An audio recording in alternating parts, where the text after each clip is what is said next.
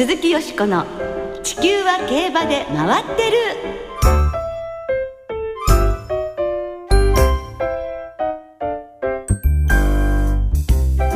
皆様こんばんは鈴木よしこです。お元気でいらっしゃいますか？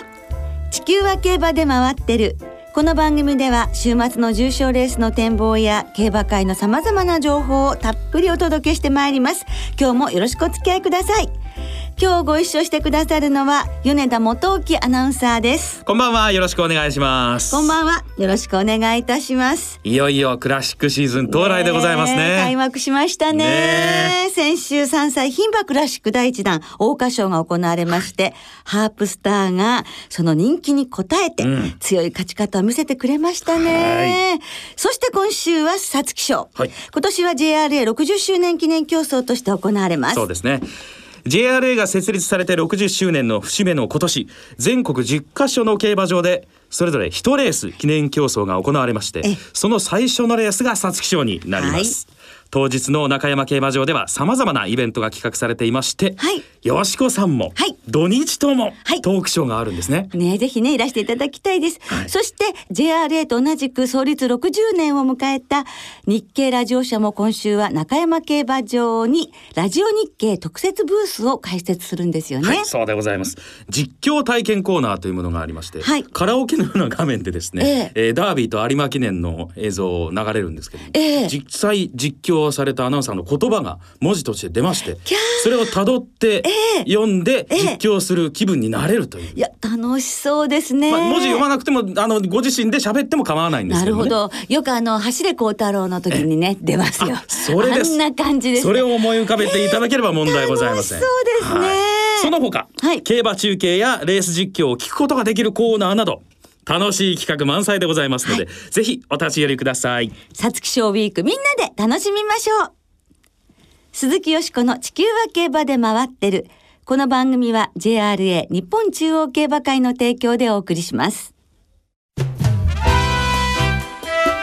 鈴木よしこの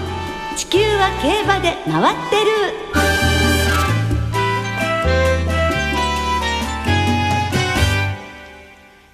競走馬理化学研究所ってどんなところ？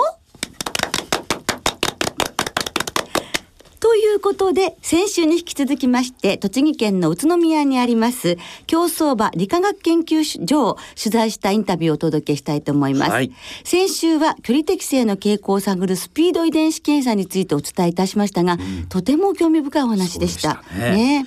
筋肉の量に関係するミオスタチンという遺伝子の型を調べることによって距離適正の傾向が予測できるという内容だったんですね。はい、そうです。まあ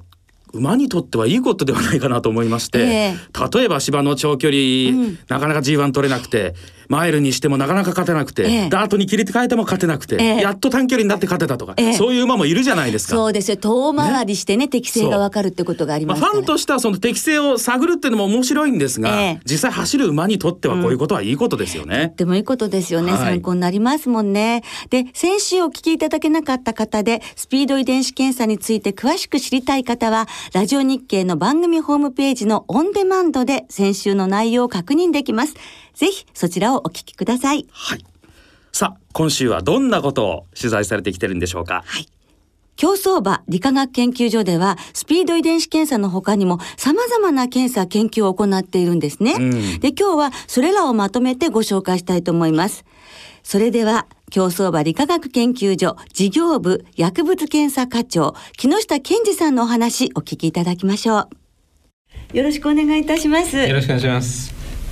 競走馬理化学研究所という名前はあの競馬ファンの皆様にはあまり馴染みのない名前だと失礼ながら思うんですけれども、はいはいですね。あのでも競馬が公正に行われるために非常に大切な役割をはい。いろいろと担ってらっしゃるんですね。あの具体的にどんなことをなさっているかはい。教えていただけますか？はい、そうですね。皆さんが一番イメージをしやすい例で言いますとちょうど今年ソチ五輪があったかと思います、はい、えー、オリンピックの時もしくはそのしばらく後にですねいわゆるドーピング検査陽性になった事例みたいなことで、えー、メダリストの方が失格されたりとかっていうことがあったかと思います、えー、そういった時に何をしているかっていうと、えー、いわゆるドーピング検査、えー、選手の尿を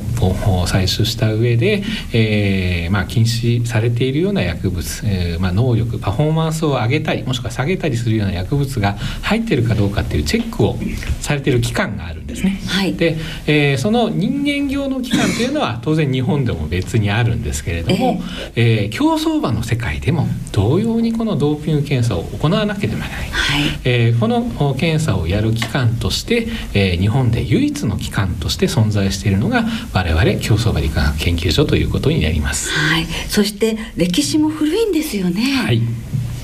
えー、昭和 40, あ40年ですね。40年に発足しまして、えー、かれこれ来年でちょうど50年を迎えることになるでしょうか、えー、まあ日本の競走馬のドーピング歴史そのものということになるかと思うんですが、えー、この間、えー、ずっと競馬業界の公正確保のために、えー、努めさせていただいております。重要ですよね、はい、もう50年になるということですからね、はい、私は50年いないんです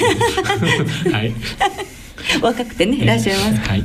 そしてえ年間でどれぐらいのそのドーピングの検体をされますか、はい、はい、えー、そうですね。昨年実績という形でお答えさせていただきたいと思うんですが、えー、えー、約4万3000件の検体を、えー、処理させていただいております、えー、いわゆるドーピングの検査の期間でこれだけの数を、えー、処理している期間というのは世界でも類を見ない数だと思います。多いですね、はい、大変な検査ですね。はい大変です。日々追われております、ね、は、4万3千件、ということですね。それ以外にはどんなお仕事がありますか？はい。そうですね。あのドーピング検査がもう主管業務としてやっておりますので年間通じてこの検査が遅滞なく遅れるようにしているというのがまず一つの前提にはなるんですが、はい。えー、いろんなあその検査ごとの要求といいますかいわゆる競馬業界での科学分析の業務というのは基本的に我々のところに大抵依頼が来ることになっています、えー、その中でもいくつか、えーまあ、検査しているんですけど例えば、はい、えー、機種の、えー、ドーピング検査なんていうのもやっておりますし、えー、あとそうですね、えー、ちょうどこの4月からのスタートになるんですが、はい、えー、競技外検査といったものとか、えー、セリウマの検査といったものもあ開始することになっています。どういった目的がありますか、はい。えーと、まずですね通常のドーピング検査というのはそれこそのオリンピックもそうなんですけれども競技が終わった後で、えー、その競技対象者、えー、馬で言えば走った馬ですね、えー、この馬から尿であるとか血液であるとかというものを採取して、えー、この検体を、えー、検査する対象ということにするんですが、はい。えー、今回から始める競技外検査というのは、えー、例えばトレーニングの場。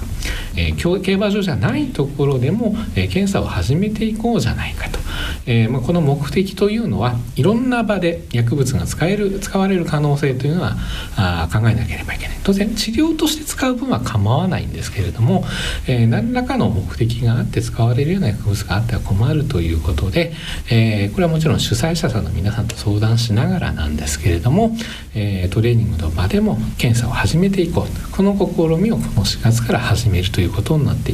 ます、えー、セリウマの方も同様なんですけれども、えー、これもですね、えー、生産地の方で今後競走馬として販売していく予定の馬がいた場合に当然セールスにかけて、え、その馬を買っていっていただくような形になるかと思うんですが、えー、その、えー、セールスに出る前の、えー、馬に関して、えー、検査をさせていただいて、えー、間違いのない馬がその競りに乗っかって上場されるんですよと、えー、そういったところに、えーまあ、検査として貢献することができるような形をとっているということになります。はい、そのセールの前に事前チェックをするということは、はい、まあ、非常に珍しいことだそうですね。はいそうですね。あの世界的にもおそらくなんですがあのセールの前に、えー、おそらく前頭検査という形でやっていくのは、えー、世界でも類を見ないものになっているんじゃないかなと思います。はい、そこまで厳しくチェックしていこうということなんですね。はい、すね。より公正により健全にとい。うことなんですね。あの他にもその禁止薬物ですね、その種類も増えるそうなんですね。はい、そうですね。あの従前からまあ薬物は、えー、毎年ではないんですけれども、えー、常に見直しをかけて新しい薬物新しい薬物を増やすようにしています。えー、これもニュースでよくよく言われるお話なんですが、ドーピング検査というのはいたちごっこになります。えー、何かを一つ規制すれば必ずそれに代わる薬物を使用されるということがあります。えー、競馬の世界もそうだと言い切るわけではないんですが、基本的には人間と同じドーピング検査の、えー、対応できるような形を常に追いかけるようにしておりますので、えー、ちょうどこれもこの4月からになります、えー、そうですね。30%から40%ぐらいの量でということで、えー、薬物数が増すぐらい、えー、3割4割増しの数に、えー、実はあ検査体制を変えさせていただいて、うん、えー、それだけ多くの薬物を対象として、えー、チェックできるような検査システムをもう今月からですね、はい、今月からということで、えー、対応させていただくことになっております。大変ですね、はい、やっぱりね。でこれだけのいろいろ大変なことなさっていて、はい、あの何人くらいの方が、はい、あの働いてらっしゃるのでしょうか？はい、えっ、ー、とですね、私の部署、薬物検査課という部署では、えー、約15名ですかね、えー、の人間が、えー、その薬物検査の業務に携わっています。で、えー、大変少ない人数で、えー、頑張らせていただいているというのはもう自負できる部分なんですけれども、逆に言うとその人数でできるだけのシステマチックなもう薬物検査のシステムを作り上げておりますので、えー、これに基づいて間違違いのない検査をより迅速に出せる対応を、えー、取っているということになります。木下さんは、はい、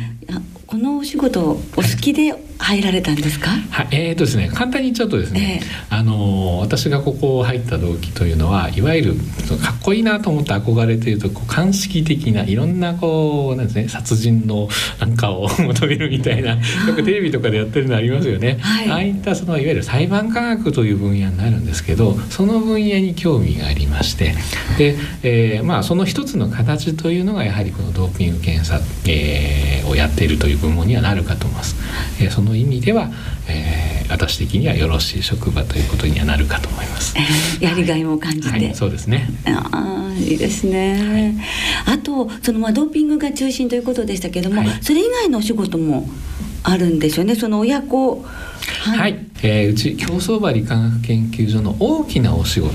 えー、2つあるんですけれども1つが私が今まで話しておりました薬物検査いわゆるドーピング検査といわゆる系列のお仕事になります、えー、もう1つがですね、えー、馬の親子判定のお仕事になります、えー、これどういった形のものでやってるかと言いますと、まあ、いわゆる DNA の親子判定だと思っていただければよろしいかと思うんですが、はい、えー、競馬ブラッドスポーツですので血統が大変大事ですよね、はい、えー、当然ですけれども特定の馬の、えー、子供が親が違っていたっていったことになってしまうとその馬の価値そのものも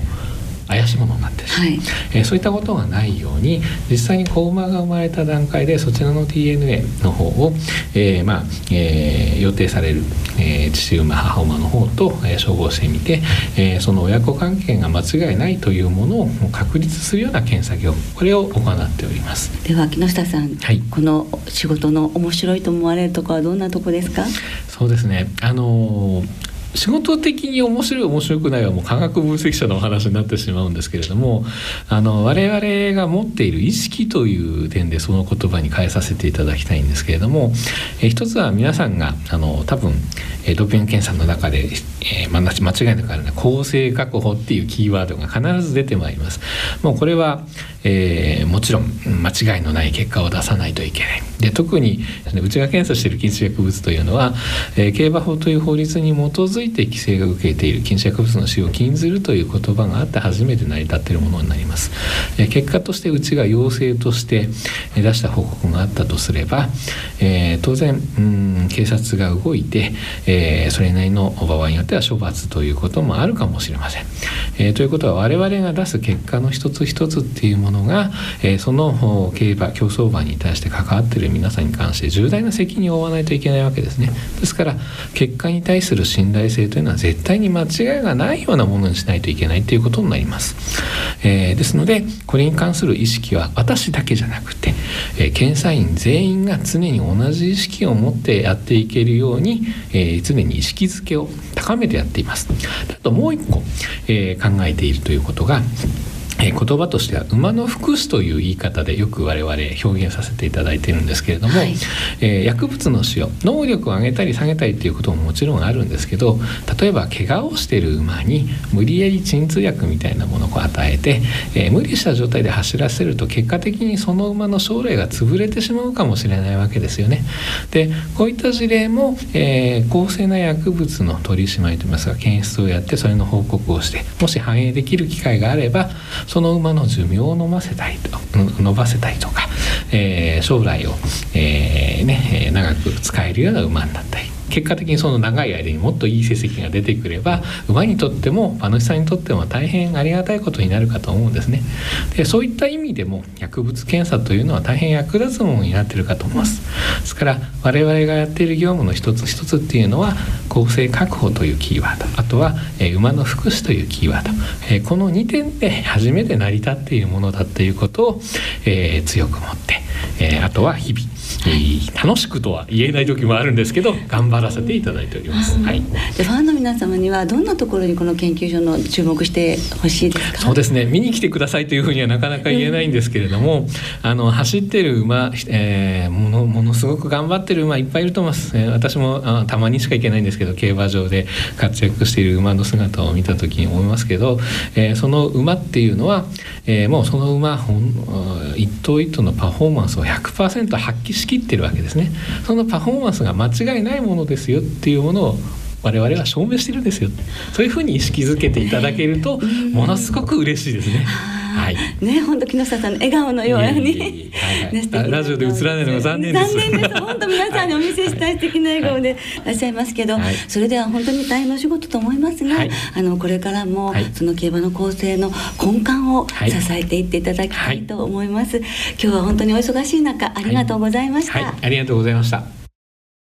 木下健二薬物検査課長の話分かりやすいですよね。ね。いや何が驚いたかって、はい、検査体制何人でやってるのかと思ったら、ええ、15人ですか。4万3千件を15人少数精鋭なんでしょうかね。そうだと思いますよ。うん、大変なお仕事だなって思いますね。で、この4月から競技外検査、つまりレースの後のドーピング検査だけでなく、普段から違法な薬物を使用していないか検査するようになったというお話もありましたね。うん、あと厳重だなと思ったのが、トレーニングセールの前の馬についても検査を行うという、ねはい、そうそうだんだん厳しくなってきてるんですね。そう上場された馬のそのレトレーニング制度出る前にね、ということですよね。と厳しくなってきていますね。でもとにかく公正な競馬を行うために縁の下の力持ち的存在として競走馬理化学研究所が大きな役割を果たしていることを今回改めて痛感実感いたしました。以上特集で競走馬理化学研究所ってどんなところをお届けいたしました鈴木よしこの地球は競馬で回ってるここからは週末に行われる重賞を展望していきます。その前に先週予想した桜花賞を振り返りましょう。すごいレースでしたね。桜花賞ですが、はい、川田優雅騎手騎乗断然の一番人気ハープスターが道中最高峰から大外を回って17頭まとめて差し切り勝ち。なんと上がり3ハロンは32秒9というタイムでした。はい、もうびっくりでしたね。ええその32秒9っていうのはね、まさに次元の違う走りを見せてくれました。はいで、この後はオークス、そして秋には凱旋門賞へと。吉田克美ノーザンファーム代表はヨーロッパ決闘で3歳牝馬。こういう馬を連れていかないと勝てないとお話しされたということで秋がまたまた楽しみになってきましたね。夢が広がりますね。その桜花賞ですけはいはいはい。えよしこ思い出していただいてえよしこさんの予想はいかがでしたでしょうか？はい。本命ハープスターで馬単3点予想で相手本戦がレッドリベールだったので、まあ一応的中させていおめでただきました。とうございます。いやよかったです。ああ、硬い馬券ではありましたけれども、そう G1 ですシリーズね、ここから勢い。つけていきたいと思っております。はい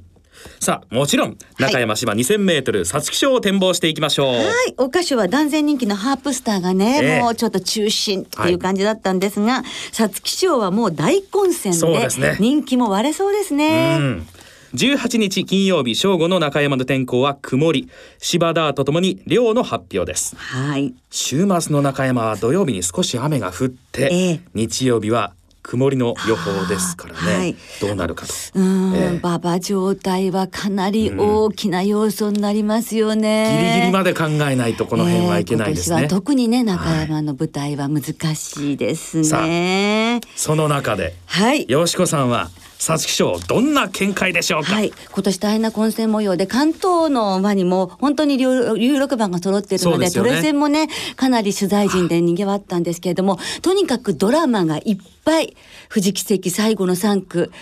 ようやくクラシック制覇なるかとかはい。もう鈴木敦弘先生がこれでもう最後のクラシックとか橋口先生もあと2年しかないとか、もうディープインパクト無敗のダービー馬無敗の三冠馬から無敗のはい。その三冠馬になれるチャンスがある当選スターダム ダムって ダムじゃないけど。とねもういろいろたんですよ。トゥザ・はい。ビクトリーが達成できなかったお母さんの胸を晴らすか。息子が。トゥザ・ワールドとかにあって。ええ。まあドラマがいっぱい過ぎちゃってこれも珍しいんじゃないかと思うんですが。よしこさんも思い溢れてますねうね。そう。でやはり私もう悩んで悩んだんですけど、ええ。やはり牝馬好きとしてもし本命にしなかった時に勝って一番後悔が残ると思ったんですええ。よバウンスシャッセ。牝馬ですか？牝馬ですよ。23年ぶりにダンスダンスダンス以来出てくるわけなんですけども そして勝てば66年ぶり、ええ。これを本命にしなかったら勝った時にもう一生後悔する。はい、物おじしない折り合いがいい馬格がいいというのがお父さんのゼンノロブロイと同じところということですね、ええ。男相手だからといって奥里に行きますという北村騎手の言葉も頼もしくバウンスシャッセの単幅そして1番2番5番7番11番16番17番に生まれんで、はい有力どころに流させていただきます。単幅強気の馬券と見ていいでしょうか、いいですね。願いがこもっておりますが。わかりましたさあ、はい元気くんはどうでしょう？か。私ですか？藤沢厩舎ではあるんですが、えはいえロサギガンティアにしたいと思います、ね、藤沢先生も初ボバクラシックかかってますええよね。まあ、人気している馬の中では結構揉まれた経験があるかなと、ええそういう強みがあるんじゃないかなと思いまして、はい。えーロサギガンティアにしたはいいと思います。綺麗な馬ですよね。ええさあ、どちらが当たりますか？はい、さあそれではリスナーの皆さんからいただいた予想もご紹介しましょうお願いします。札幌開幕まで99日さんです。大混戦の皐月賞はトゥザワールドで川田騎手の21年ぶり史上5人目となる同一年桜花賞とのダブル制覇に期待します、えー快挙ですねこれもしなったらね。ね。馬なりさんです。川田ジョッキーまず一冠。次はトゥザワールドだと。ハンダゴテさん。先行できる牝馬のバウンスシャッセに期待します。勝てば1948年の秀光以来66年ぶりだそうですよ。よしこさんと一緒。はい。虎さんファンですよさん いやなんで笑いが起きるんですか？それはだからえもちろん米田さんのファンってことじゃないいやですか。ーまあそれはさときましてね注目はアドマイヤデウスです皐月賞得意の岩田騎手の手綱に託しますといただきました ありがとうございますありがとうございます。来週はフローラステークスマイラーズカップの展望を中心にお届けいたします。お聞きの皆さんの予想もぜひ教えてくださいね。お待ちしています。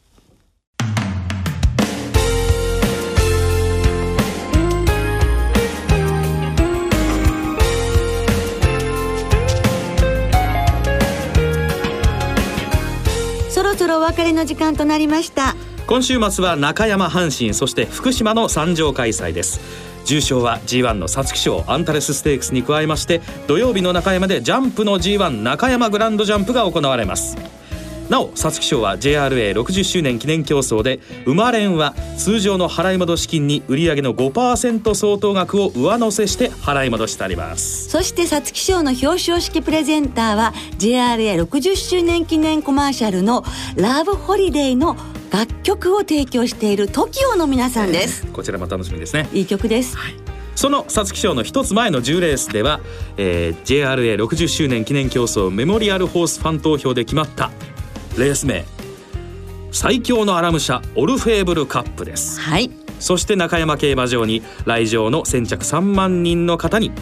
オルフェーブルのオリジナルノートがプレゼントされます。また皐月賞当日恒例のジョッキーたちによるチャリティーイベントファンと騎手との集いジョッキー大作戦2014もパドックで午後5時から行われます。そしてオープニングでもお伝えしましたが大事なことなのでもう一回申し上げます。ラジオ日経でも今週末は中山競馬場でさまざまなイベントを企画しています。土曜日曜スタンド地下1階ベンジャミンプラザで開設されますラジオ日経特設ブースでは実況体験コーナーや競馬中継そしてレース実況を聞くことができるコーナーさらに抽選にはなるんですけれども放送席の見学会ができるんです、まあ、ですね。実際実況しているところとかが見られる予定でございます。そしてトークショーがありまして日曜日の昼休み